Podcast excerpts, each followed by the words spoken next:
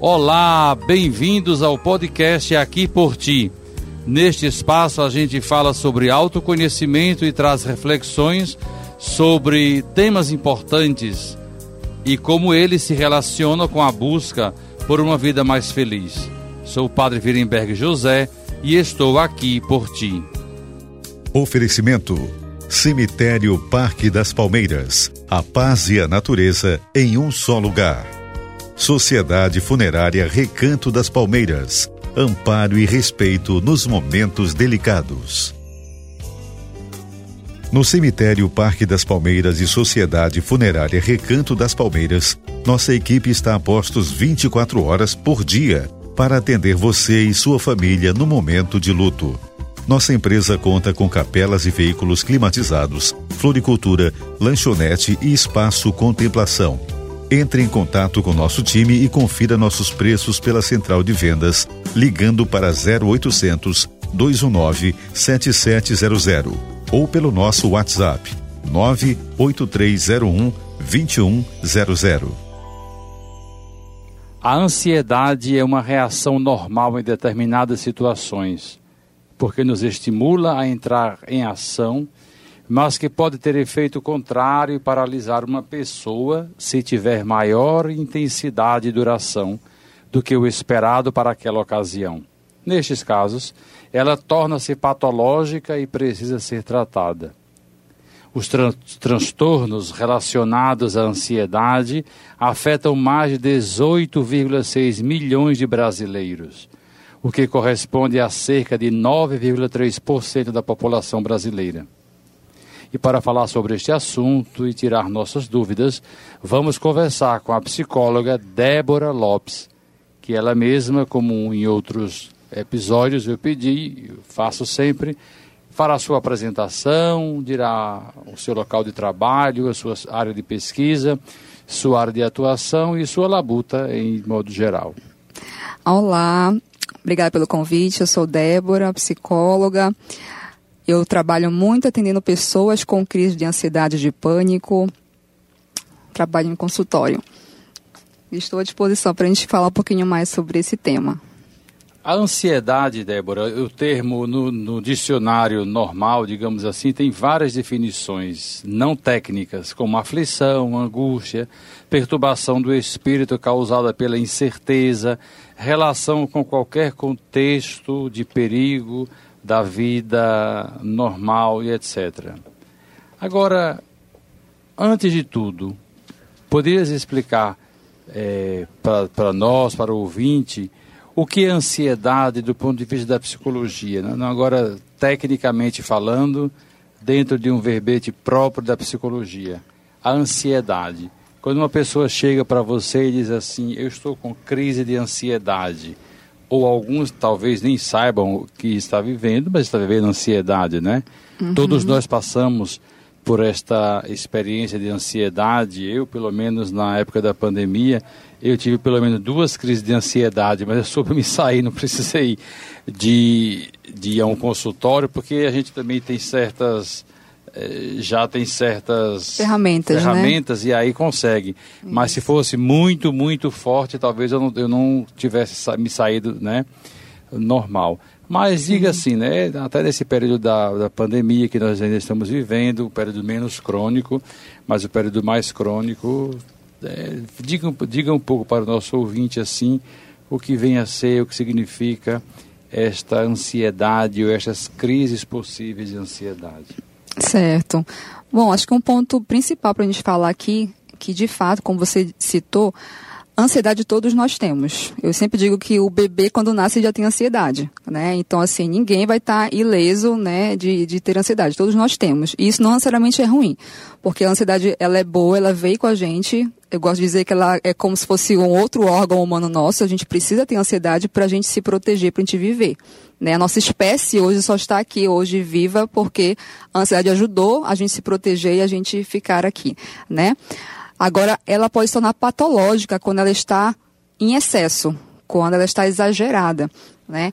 Então é quando muitas vezes eu fico ali é, pensando muito no futuro, ah, pensando muito em coisas negativas e isso vai começando aos poucos e travando muitas vezes o meu agir, né? E aí eu vou tendo já problemas, sintomas físicos, como você falou, a questão da pandemia. Então, muitas pessoas começaram a, a sentir um medo tão grande aí do Covid, um medo tão grande de morrer e também perder pessoas próximas, né? E, e isso trouxe, então, elevou a sua ansiedade, que estava normal, né? Muitas pessoas antes, por exemplo, gostavam muito de sair de casa e de repente foram pegas pelo inusitado, né, por esse novo, desconhecido dessa pandemia, desse Covid. Então, claro que assustou, né? As pessoas geralmente elas tendem a, a querer muito ter o controle da vida, das coisas do seu dia a dia. E quando não se tendo esse controle, pronto, elas ficam ansiosas, né? Elas são controladas pela ansiedade. Agora, como ela, a ansiedade, pode se apresentar é, no dia a dia? Quais são os sintomas? Uma pessoa sintomática ou se existe uma pessoa assintomática, digamos assim, no nível da ansiedade? Aham, uhum, certo. Olha, a ansiedade, eu digo assim, que ela pode, o ideal é que ela esteja dormindo, entre aspas, é, em vários momentos do nosso dia a dia, né? Ela só deve ser acordada, né, despertada, percebida, se tem um motivo, se tem algo ali no nosso, de fato, na, no cenário real, nosso dia a dia, que nos motive a, a ter a ansiedade. Por exemplo, num assalto, né, eu posso estar tranquila caminhando na rua e de repente vem um assaltante ou alguém que me mostre parecer ser um assaltante e ali eu tenho que ter uma ansiedade, ela tem que acordar para poder preparar já o meu corpo ali para eu correr, fugir, etc. Evitar aquela situação ali perigosa, né? Então, em momentos assim, a gente precisa realmente ter ansiedade, que vai nos ajudar a nos proteger de um perigo, uma ameaça real. Agora, que forma podemos, é, pode ser controlada a ansiedade? Existe, existe algum tipo de tratamento, né? Uhum. Assim, para o nosso ouvinte. Quais são os passos dados, né? O passo a passo é, de uma identificação da, de uma ansiedade, seja ela crônica, seja ela aguda ou mais simples. Uhum, certo. Então, eu digo assim, que os primeiros passos para a gente controlar a ansiedade, a gente precisa identificar o que é que nos causa ansiedade, o que é que nos causa todo esse mal-estar. Então, por exemplo, se eu vou falar em público, eu preciso saber se eu estou segura para falar em público, se eu, por exemplo, domino aquele assunto, para eu poder, então, opa, me preparar. Então eu vou ter que estudar mais um assunto, etc, para eu ficar menos insegura, para que aí sim eu não fique tão ansiosa e isso me paralise, não faça eu não conseguir falar em público. Agora, se eu não me conheço, não conheço minhas inseguranças, é, é, tudo ali, meus medos, etc, aí eu não vou conseguir controlar. Tá? E a gente pode sim controlar a ansiedade a partir de alguns métodos uh, eu diria que assim, superficiais, né? É, mas não necessariamente que resolvem a, a, você resolver a ansiedade, a raiz do problema, mas que podem fazer você ali passar por a situação mais ou menos de uma forma tranquila, né? Mas o, o principal é a gente realmente reconhecer as raízes da ansiedade, o que geram ela para poder a gente então controlar de fato.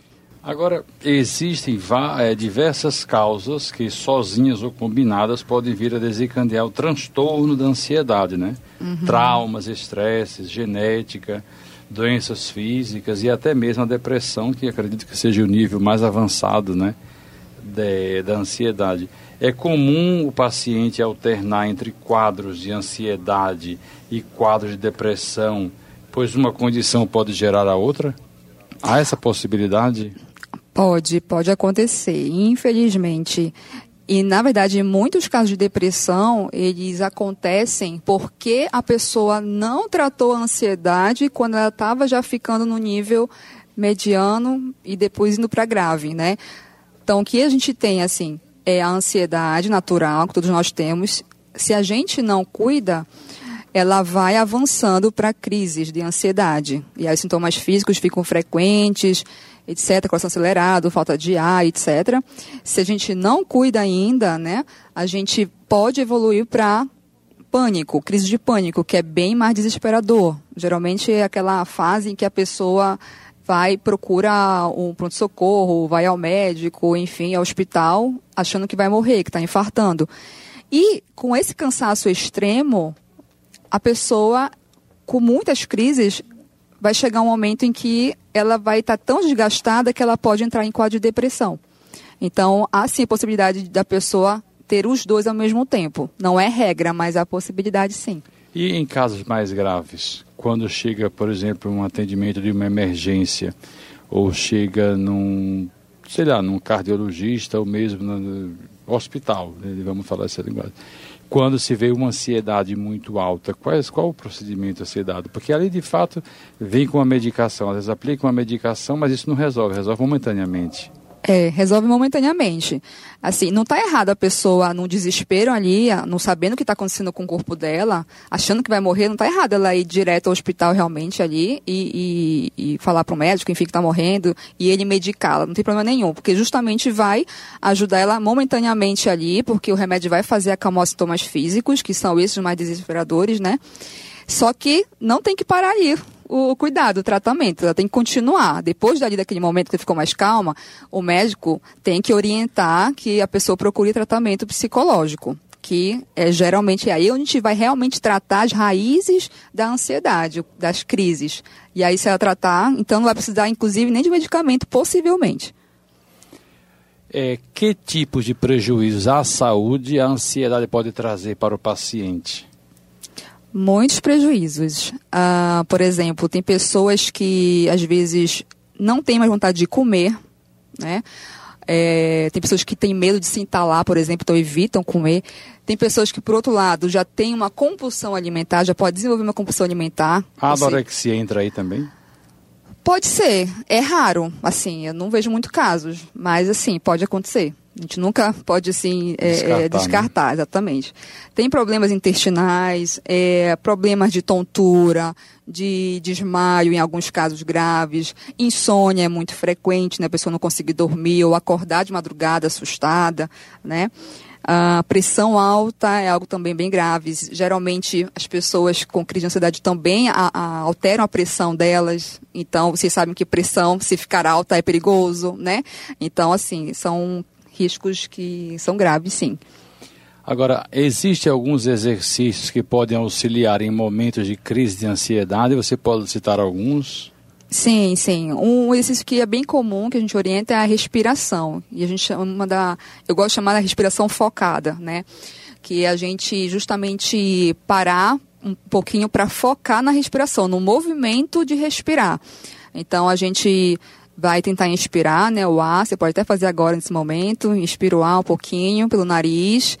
E é bem importante é, a gente procurar focar que o ar esteja entrando, indo para sua barriga e não para o seu peito. Acontece muitas pessoas falarem que não conseguem fazer essa técnica da respiração e se acalmarem porque elas fazem a respiração errada. Muitas vezes elas ficam forçando o peito, colocando para cima o peito. E na verdade a melhor respiração é quando você imagina que a sua barriga está indo para frente, que o ar esteja indo para sua barriga. Aí tende você a sentir mais o ar entrando, e aí sim tende a passar mais, e não se desesperar quando você faz pelo peito. Aí você repete isso, inspira o ar pelo nariz, segura um pouquinho, depois você solta, e assim faz até você se acalmar. Essa é uma das, das técnicas, né? Outra você pode é, beber uma água, por exemplo, a água ela ajuda bastante porque na hora da crise o nosso corpo ele está cheio dos hormônios ali do estresse, né, do cortisol, noradrenalina, adrenalina. Então, quando a gente toma água, a água ela vai fazer mais rápido ir embora para a urina, né, esses hormônios. Então, você tem também a se acalmar. Né? Também tem pessoas que podem pegar uma bolinha de, sabe umas bolinhas que dá para gente ficar amassando, assim, meio que de massagem. Então, qualquer coisa que você possa ter ao seu lado, que você possa se distrair, seja um perfume ou um ventilador, você fica focado ali no vento, uh, alguma coisa que vai lhe trazer sensação boa, uma música que lhe traz sensação boa, etc. Tudo que também possa lhe distrair, a cadeira, a poltrona, a mesa, você pode também usar disso aí para você se acalmar. Tem gente também que gosta de andar, né? Uh, enfim, mas não é para todo mundo também essas técnicas. Tem gente que se dá melhor com algumas técnicas e outras se não com outras, né? Então tem esses meios aí que a gente pode utilizar. Agora, segundo Freud, né? Freud dividiu a ansiedade em três estágios, em três categorias, né? Que é na realística, na moral e na neurótica. Uhum. Você teria alguma coisa a falar para nós sobre esses, esses três argumentos é, do, do, Freud. É, eu, o meu trabalho, assim, eu não foco muito no, no Freud, né? Então, eu não estudo baseado nessa classificação dele né? Hum. Mas se você quiser falar exatamente o que, que ele que ele Não, citou porque, alguma coisa a mais para poder... Sim, porque um outro, um, outro, um outro episódio nosso, vocês puder, podem acompanhar, com outros psicólogos né, que trabalhavam com Freud, falava dessas três realidades que elas estão presentes hoje é, na sociedade. Elas não, uhum. não, não ficaram para trás, elas não se apagaram. Sim. Né? Ainda mais quando fala dessa, da, da neurótica, da realística, né? da realística, que é da própria da realidade é, nossa. É, né? Porque assim, a ansiedade, é, assim como o medo, por exemplo, né? A gente tem. Existe ansiedade, o medo real, né? E existe o que a gente imagina. Né? Então, assim, por exemplo, a questão do ladrão, vamos supor, se entrar um ladrão aqui agora, nesse exato momento, é real. Não sou só eu que estou percebendo, todo mundo aqui está percebendo, entende? Agora, se por acaso eu começo a ficar aqui tremendo, o coração acelerado, passar mal sozinha, só eu estou passando mal aqui, tendo crise, e vocês não, então talvez, possivelmente, eu que estou imaginando que um ladrão vai chegar aqui. Então, no meu imaginário aqui, aí eu começo a ter minha crise, porque o nosso cérebro ele não consegue discernir muito o que é real do que é imaginário. Então eu vou entender tudo como real, mesmo eu pensando Para aqui. A sua pessoa, sim. Exatamente, né? Exatamente. Agora, a ansiedade, ela ataca mais à noite, ela ataca mais à tarde? Por que, que ataca mais à noite? Uhum. Depende. Depende de cada pessoa. Tem várias pessoas que eu atendo que dizem que atacam mais à noite. Tem outros também, várias que dizem que atacam mais de manhã e outras de tarde. Então depende muito do dia a dia delas, depende muito da rotina delas. Pode ser que algumas delas façam algum tipo de atividade nesses horários específicos, ou podem encontrar alguém no seu dia a dia toda hora, nesse horário, enfim, todo dia. E aí, então, a gente tem que ver os significados que essas pessoas aí, esse, essa rotina delas tem para elas, o que elas fazem de atividades, que podem então trazer o gatilho, né, para a ansiedade. Então isso varia de pessoa para pessoa. Débora Lopes, a ansiedade mata? Pode morrer de ansiedade? Não, não. A ansiedade por si só não mata, tá?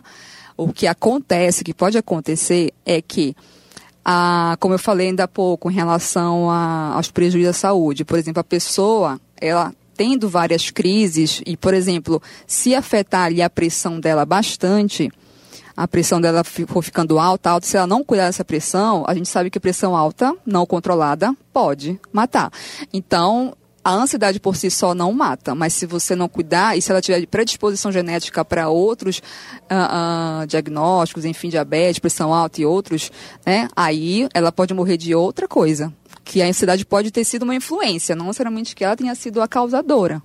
Entende? Agora, quanto no, no que diz respeito à saúde mental, hum, que hoje está muito em, em, em voga isso, fala da saúde mental ainda que seja no nível da psicologia, da psiquiatria, a saúde mental, que leva para os transtornos de ansiedade, como, essas, como essa realidade é articulada para que quem está nos ouvindo possa compreender o que é um transtorno de ansiedade, porque também tem outros transtornos de compulsividade, de que tudo que trabalha no, no aspecto mental, da saúde mental. Sim. Uhum. Como a população pode pode entender. Pode identificar, pode entender, como uhum. pode, na a tentativa de uma resolução certo. até em casa mesmo, certo. adolescentes, pessoas idosas, como hoje uma pessoa em casa, uhum. é, vendo isso, como ela pode é, é, ajudar nesse sentido. Certo, entendi. Tá. É, primeiro ponto, a gente tem que identificar se está havendo um sofrimento, tá? Para a gente identificar se realmente está tendo é, um, um transtorno, tá? É, está tendo sofrimento e prejuízo na vida da pessoa, no dia a dia dela, vamos supor, ela não consegue mais sair de casa. Tem muitas pessoas que têm medo de sair de casa, não conseguem mais sair de casa. Então, é um prejuízo, né? Ah, não consegue ir ao supermercado, etc. Não consegue ir à escola, ao trabalho, etc. Então, é um prejuízo, a gente tem que realmente identificar isso para poder classificar como um transtorno que a gente precisa resolver. Então, o familiar, o amigo, conhecido, o que, que pode fazer para ajudar? Seria importante já agendar uma consulta com um profissional da área de saúde mental, que seria o psicólogo, e o médico psiquiatra. Tá? Não necessariamente precisa ser os dois ao mesmo tempo, você pode ir primeiro com quem você conhece, quem você conseguir acesso mais rápido, mas depois seria bom procurar o outro, né? Tá? Então, essa seria a ajuda, a melhor ajuda inicialmente, né? E claro, na verdade, até antes disso, é bom você acolher a pessoa, né? Porque muitas vezes também a gente é, é muito criticado. As pessoas que sofrem muito com as crises de ansiedade, elas sofrem muito porque é, dizem que os outros, seus familiares, amigos, pais, namorados, não entendem o que estão sentindo. E, de fato, só a pessoa que sofre pela crise entende, sabe como é sentir a crise. Então, muitas pessoas falam que é frescura, que é falta de trabalho, falta de Deus, falta de um monte de coisa, né? E, e não é. Né? Então, assim, elas já sofrem também, isso inclusive piora mais ainda a sua crise, por, porque elas é, veem que não são acolhidas, que os outros não entendem elas. Né? Então, o primeiro acolhimento é pela família, pelo, pelos familiares, né, amigos, namorados, etc., é super importante. Depois procurar ajuda aí com profissionais. Aqui no, no site Vitude, V-I-T-T, vitude.com, apresenta exatamente isso que nós estamos conversando aqui com a psicóloga Débora Lopes, e aqui diz os 13 sintomas que merecem sua atenção na ansiedade. Ela já falou, e vou só sistematizá-la aqui, que diz exatamente, ou enumerá-los, melhor dizendo, os sintomas da ansiedade, né? Quais são esses sintomas que merecem atenção? Ela já falou. Enxergar perigo em tudo, apetite desregulado, alterações de sono, tensão muscular, medo de falar em público, preocupações em excesso, ficar sempre próximo de ataques de nervos, é, medos irracionais, inquietação constante, sintomas físicos, pensamentos obsessivos, perfeccionismo, problemas digestivos. Tudo isso nós falamos aqui. Tudo Ela isso. apresentou aqui esses 13 e é importante você aí, caro ouvinte, perceber nisso e procurar os seus meios, procurar suas armas, né? Para que não para não cair numa numa situação pior. Então, e depois ele vai, o próprio site ele vai ele vai exemplificando, ele vai exemplificando cada um, vai explicitando, né? E vai citando é, mais. Depois aparecem os sinais físicos da ansiedade. Aqui tem um monte também, né? Tremores, cansaço, sensação de falta de ar ou asfixia, coração acelerado, suor excessivo, mãos frias e suadas, boca seca, tontura, náuseas, diarreia, desconforto abdominal, ondas de calor, calafrios, micção frequente, dificuldade para engolir e sensação de engasgo também falamos é, muito disso aqui. Falou-se também do perfeccionismo, que é a pessoa quando quer tudo ali de, na linha, né, na régua, como se diz. É. E além disso, tem aquilo que eu falo, tem os pensamentos obsessivos, né?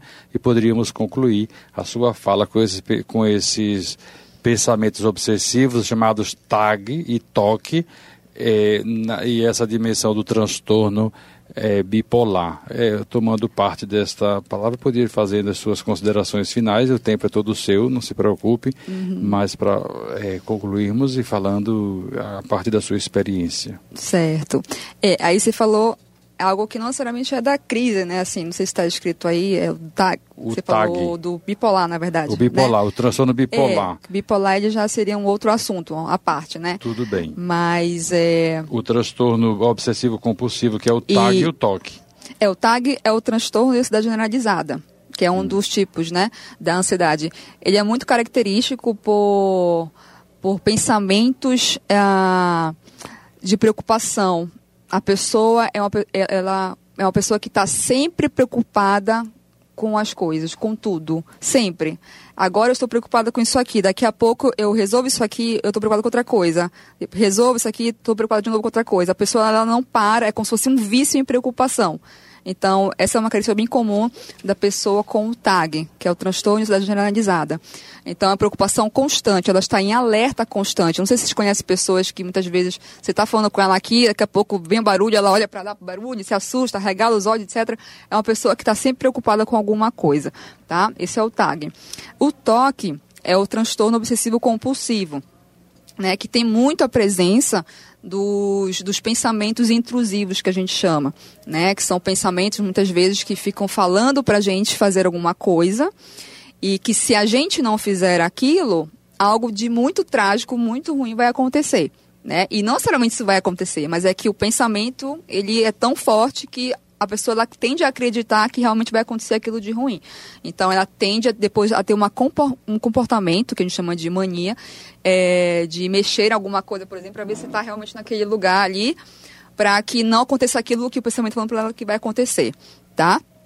Mas os pensamentos intrusivos eles estão de alguma forma é, é, presentes na maioria das pessoas que, estão, que têm a ansiedade, que têm o, a, o transtorno de ansiedade, entende? Não necessariamente só do toque, né? Mas lá é bem mais forte, é bem mais sofredor. Né? E dizer para o nosso ouvinte também que a ciência tem dado grandes avanços, grandes passos, né? Nessa, nesse tema, nessa abordagem chamada da ansiedade e pode-se consultar muita coisa na internet, tem blogs, tem alguma coisa, mas sempre com crivo de ter um profissional ao lado, porque né, se na internet você encontra muita coisa, né? Exato. Muita informação, seja de blogs, seja de sites educativos, site do Ministério é, da Saúde, da Organização Mundial, mas precisa também é, cada caso ser tratada, ser tratado com sua especificidade. É, eu só completar o que você falou, né? Porque é importante a gente dar esse, esse atenção, esse cuidado aí para as pessoas. Que assim, mesmo que a gente tenha muitas informações aí no Google, gente também precisa ter um cuidado com o que a gente vê por aí também no Google. Porque o Google, como, como a gente sabe, tem tudo. Mas o tudo que está lá não quer dizer que você tenha tudo aquilo que está lá né? Porque é muito comum as pessoas também entrarem em crise de ansiedade. E se autotratar. E se autotratar, exatamente, uh, após ver uma informação no Google, entende? E aí tá super errado isso, né? Porque você vai acabar ficando em crise ali, sofrendo à toa e fazendo algo errado por uma informação errada que você viu ali no Google. Não que ela, a informação esteja errada, mas talvez porque não é o seu caso específico do seu organismo, do seu corpo, da sua mente. Por isso que a gente sempre fala, nunca se automedique, nunca tome um remédio que um amigo seu falou que tomou e porque fez bem para ele. Fez bem para ele, não quer dizer que você vai, vai fazer bem para você. Por isso que a gente tem que ir ao médico, porque o médico vai examinar o nosso caso específico, né? E assim como também ao psicólogo, que os nossos casos, as nossas causas das crises de ansiedade são uma pode ser que a dele seja de outras causas, né? Então a gente tem que realmente fazer um tratamento é, único para cada pessoa, né? Muito bem, doutora Débora Lopes, psicóloga, nossa gratidão por essa participação, por essa sua participação no nosso Aqui por Ti, nesse nosso episódio sobre a ansiedade da normalidade ao transtorno, né, como nós falamos. Você ouviu mais um episódio do Aqui por Ti, um podcast que busca incentivar o bem-estar e alimentar a espiritualidade. Se você gostou de nossa conversa de hoje, é uma pergunta que você pode se responder. Fique ligado que semana que vem a gente está de volta. Até lá, um grande abraço. Até lá, obrigada. Você ouviu mais um episódio do Aqui por Ti, um podcast que busca incentivar o bem-estar e alimentar a espiritualidade. A gente se encontra na semana que vem. Até lá. Oferecimento Cemitério Parque das Palmeiras. A paz e a natureza em um só lugar. Sociedade Funerária Recanto das Palmeiras. Amparo e respeito nos momentos delicados.